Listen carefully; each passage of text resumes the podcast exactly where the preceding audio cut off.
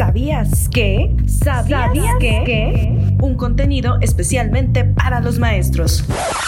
Bueno, también para los chavitos. En realidad no somos selectivos. ¿Sabías, que? Entérate de datos interesantes para que puedas presumir de harto conocimiento. ¿Sabías, que? Comenzamos.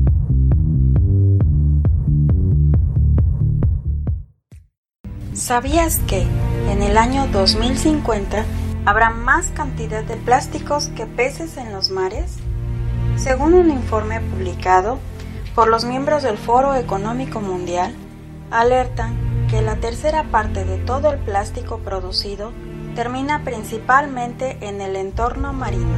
En la actualidad, se produce 20 veces más plástico que hace 50 años. Y de seguir el ritmo actual, en el 2050 se fabricarán tres veces más que en el 2014. El estudio señala que el número de peces disminuirá en los océanos al ser invadidos por estas enormes cantidades de plástico. Sin embargo, te doy algunas soluciones y consejos para evitar la contaminación del suelo. Es indispensable utilizar las 3 R de la ecología reducir, reutilizar y reciclar. Recuerda que hay que reciclar los materiales cuando ya no podemos reutilizarlos más. Frenar la deforestación. Otra acción importante para evitar la contaminación de la tierra es ayudar a reducir al máximo la deforestación para conseguir que solo se talen árboles cuando es realmente necesario y no por conseguir una mayor oferta en un mercado ya saturado.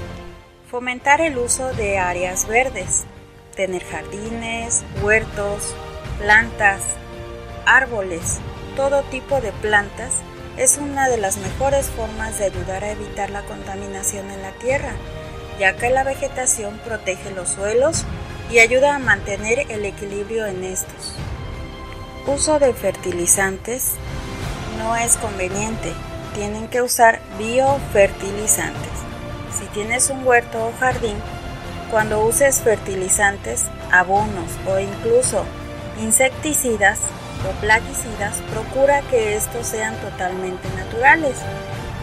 Consumir productos orgánicos, ecológicos y locales. Además, ayudar a limpiar las zonas afectadas. Cuando un terreno empieza a estar contaminado, es vital que ayudemos a frenar el origen de la contaminación